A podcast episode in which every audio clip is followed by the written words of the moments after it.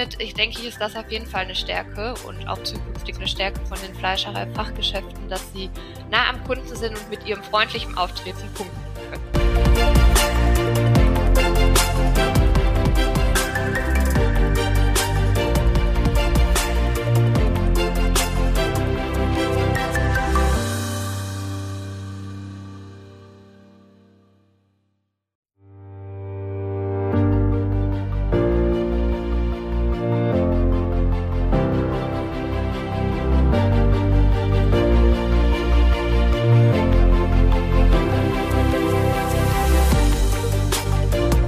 Hallo und herzlich willkommen zur August-Ausgabe unseres Podcasts. Mein Name ist Sabrina Meyer und ich werde Ihnen die Ausgabe der Fleischwirtschaft vorstellen. Ich rede in dieser Folge mit Rebecca der Stapen vom Thün-Institut über die sich verändernde Welt der Kundenbindung im Fleischerhandwerk. Neuerungen ziehen sich wie ein roter Faden durch diesen Podcast. Welcher Wandel im Bereich zellulärer Landwirtschaft oder bei den Ingredients-Herstellern ansteht, erzähle ich euch gleich. Dranbleiben lohnt sich.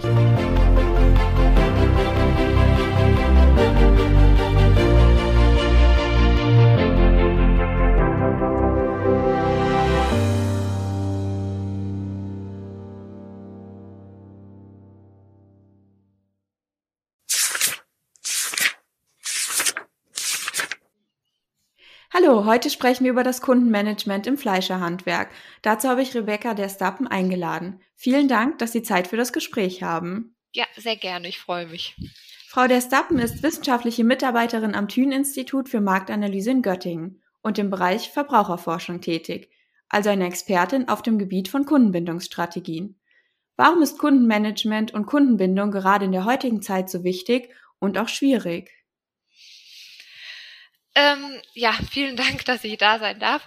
Dann, ähm, das ist eine sehr gute Frage. Und zwar hängt das grundsätzlich damit zusammen, dass ähm, wir, wenn wir insbesondere von traditionellen Fleischerfachgeschäften sprechen, doch vor großen Herausforderungen heutzutage stehen, da immer mehr Konkurrenten auf den Markt treten, wie ähm, ja der Lebensmitteleinzelhandel mit seinen großen Selbstbedienungstheken und so weiter und so fort. Und auch ähm, ja das Nachfolgeproblem, mit dem sich die Metzgereien konfrontiert sehen, äh, führen halt dazu, dass wir doch eine Kundenbindungsstrategie entwickeln sollten oder uns mehr mit dem Thema Kundenbindung ähm, beschäftigen sollten, damit wir ähm, ja unser Unternehmen einfach zielgerechter oder ja kundenorientierter aufbauen und die Unternehmensführung somit kundenorientierter ablaufen kann. Und dabei sollte halt die Kundenbindung das zentrale äh, Ziel sein und ähm, genauer betrachtet werden.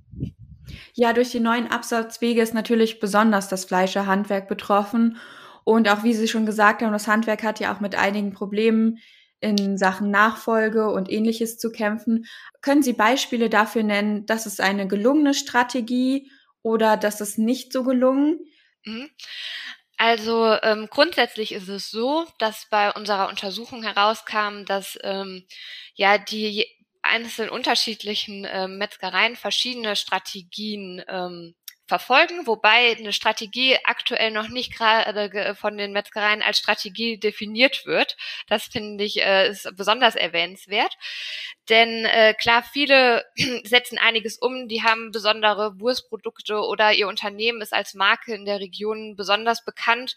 Und äh, somit können die natürlich die Kunden an die Marke oder aber genau an einen bestimmten Standort binden und äh, machen da ganz tolle Aktionen, sei es irgendwelche Grillaktionen im Sommer oder wenden Instrumente an, wie die klassische Werbung, die auch noch relativ ähm, erfolgreich ist heutzutage, wobei da auch ein Trend in Richtung ja, Werbung über soziale Medien zu sehen ist, um vielleicht auch eher die jüngere Generation anzusprechen. Und das sind alles Maßnahmen, die ähm, auf jeden Fall gelingen. Und ähm, es ist allerdings so, dass es doch vielleicht teilweise ratsamer wäre oder empfehlenswert, dass man die Strategien in einem, sage ich mal, Instrumentenmix ähm, äh, kombiniert, so dass ähm, nicht nur einzelne Strategien angewandt werden, sondern dass man sich überlegt, wen möchte ich gerne erreichen? Ist es jetzt mein klassischer Stammkunde, der so oder so kommt, den ich einfach natürlich äh, dazu motivieren will, bei mir zu bleiben? Oder möchte ich neue Kunden gewinnen? Oder möchte ich jetzt einfach den Laufkunden ansprechen, sprich irgendeinen ja, Handwerker, die mittags einfach mal anhalten und sich was von der warmen Theke mitnehmen? Oder sind wir, bin nämlich mehr auf dem, im Bereich Catering aktiv? Oder aber es gibt natürlich ja auch einzelne Metzgereien, die bereits Kooperationen mit dem Lebensmitteleinzelhandel eingehen oder Restaurants. Und da ist es, denke ich, wichtig, dass man das vorher definiert, wen möchte ich erreichen. Und dann müssen die Instrumente natürlich zielgerecht eingesetzt werden, um äh, genau die Kundenbindung zu garantieren. Ja, das wäre auch schon meine nächste Frage. Aus diesen Beispielen lässt sich ja auch schon einiges ableiten. Aber was sind denn konkret die Faktoren, die bei einer Kundenbindungsstrategie beachtet werden müssen? Also welche Instrumente sollten die Fleischerhandwerker sozusagen in die Hand nehmen? Mhm. Also grundsätzlich kann man sagen, dass es sechs Faktoren gibt, die Einfluss auf eine Kundenbindungsstrategie haben. Und ähm, dabei sollten sich die Metzgereien verschiedene Fragen stellen. Ich denke, so ist es vielleicht am einfachsten, wenn man so vorgeht. Und zwar als erstes ist es so, dass man sich fragen sollte, was ähm, an was sollen die Kunden gebunden werden? Wie bereits gesagt, sollen das an die Metzgerei selber als besondere Marke sein oder aber ein besonderes Produkt, was die Metzgerei produziert und somit ein Herausstellungsmerkmal ist. Und dann ist es, wie bereits erwähnt, wichtig, ja, wer gebunden werden soll. Das wäre dann die nächste Frage, die sich die Fleischer stellen sollten. Wer ist meine Zielgruppe? Und äh, dann, ich halte mich ein bisschen kurz an dieser Stelle, geht es dann noch weiter, ähm, wie die Kunden gebunden werden sollen. Also normalerweise, das kam bei uns jetzt heraus, dass es immer beim Fleischhandwerk so ist, dass wir da von einer emotionalen Kundenbindung sprechen da sich die ähm, Leute insbesondere mit der Frische und der Qualität, die sie beim einem Metzger bekommen oder auch dem freundlichen Personal, was dann immer dort auch arbeitet oder individuelle Angebot äh, dazu führen, dass eine hohe Kundenzufriedenheit erreicht wird. Und dann stellt sich eben die Frage, ja, womit das ist natürlich genau, welche Instrumente nutzen wir für die Kundenbindung. Und da sind halt, wie gesagt, diese klassischen Instrumente wie Zeitungswerbung, Wochenangebote, aber auch vielleicht so kleine Giveaways zu Weihnachten oder irgendwelchen besonderen Anlässen wie die Fußball-Weltmeisterschaft, dass man da irgendwie, ja, weiß ich nicht, kleine Messer mit dem äh, Firmenlogo oder sowas abgibt und druckt, das wird auch von den Metzgern durchgeführt und ist sehr erfolgreich.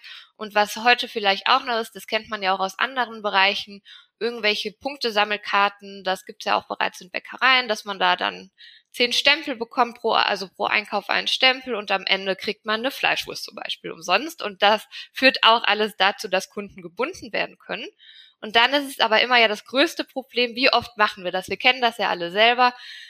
Wir werden zugespammt, sage ich mal, mit tausenden von Newslettern und so weiter. Und äh, das möchte man natürlich vermeiden, dass man die Kunden da ein bisschen, ähm, ja, äh, ja, wie soll ich sagen, eine Reizüberflutung besteht. Und da sollte natürlich darauf geachtet werden, dass es zielgesetzt vielleicht saisonal äh, stattfinden kann.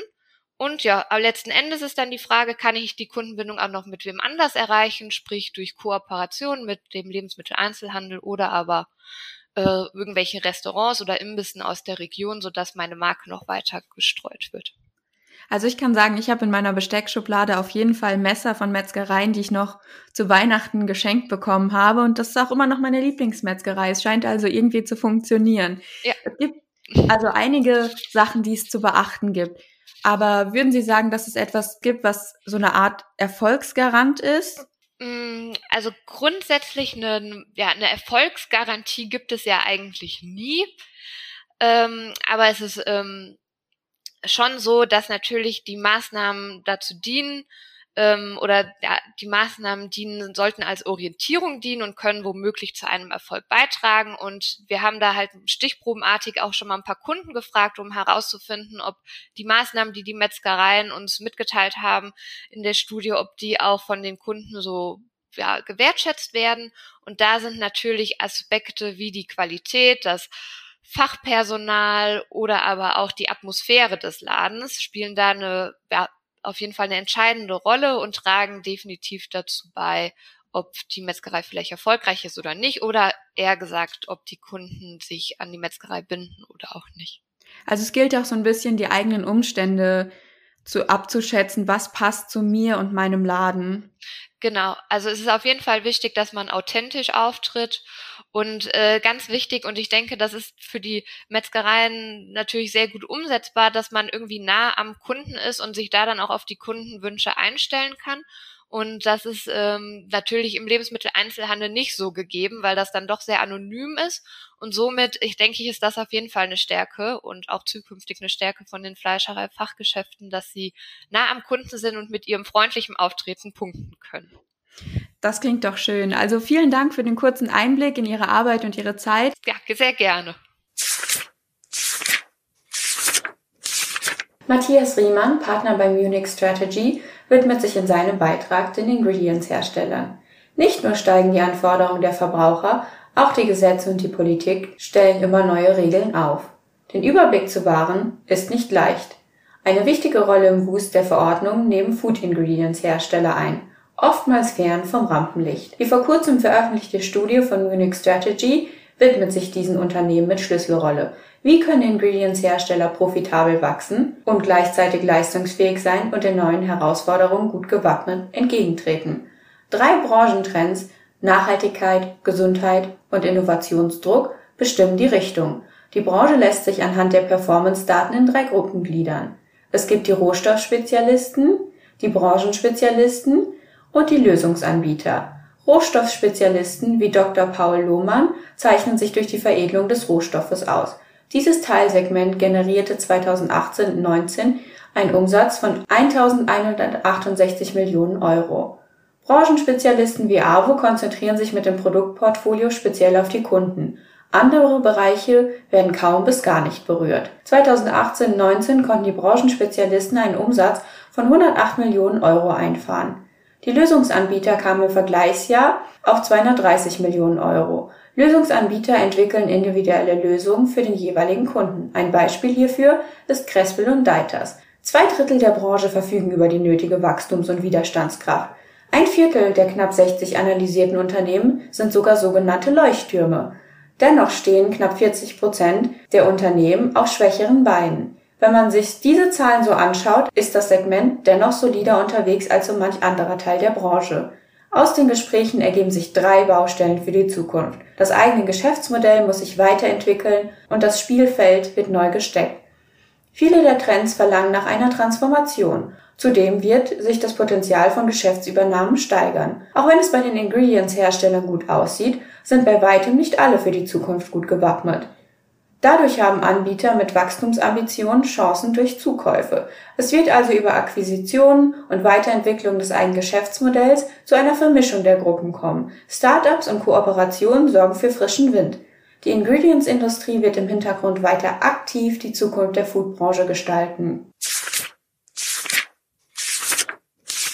Die zelluläre Landwirtschaft, auf Englisch Cellular Agriculture oder kurz CellAg, kombiniert Biotechnologie, Tissue Engineering, Molekularbiologie und synthetische Biologie, um landwirtschaftliche Produkte aus Zellkulturen herzustellen. Die Forschung zu Fisch, Fleisch und Milch aus dem Reagenzglas boomt. Unser Autor, Henk Hogenkamp, ein englischsprachiger Proteinspezialist, analysiert die aktuelle Marktsituation. Momentan steckt die zelluläre Biotechnologie noch in den Kinderschuhen, doch schon jetzt verspricht sie Großes. Gezüchtete Proteine dürften einen großen technologischen Fortschritt für die Menschheit darstellen, da sie im Vergleich zur herkömmlichen Herstellung 90 Prozent weniger Flächen und Wasser verbrauchen sowie 90 Prozent weniger Treibhausgase verursachen.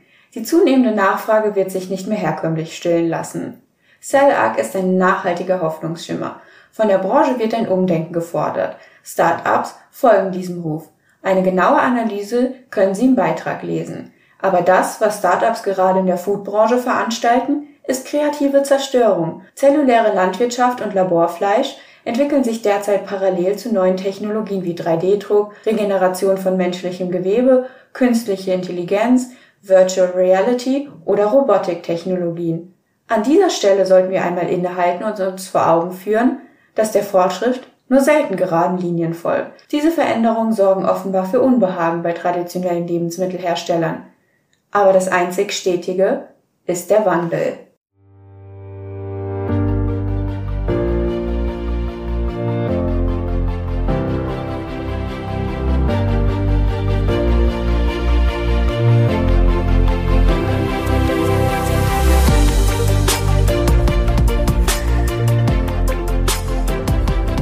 Vielen Dank fürs Zuhören. Diese Episode zeigt, dass Veränderungen ein stetiger Begleiter der Branche sind und es viele Strategien für die Zukunft gibt. Die nächste Ausgabe unseres Podcasts erscheint im September, pünktlich mit unserer Zeitschrift am 16.09. Dann widmen wir uns dem Räuchern und Schlachten und Zerlegen. Bis zum nächsten Mal beim Fleischwirtschaft Podcast.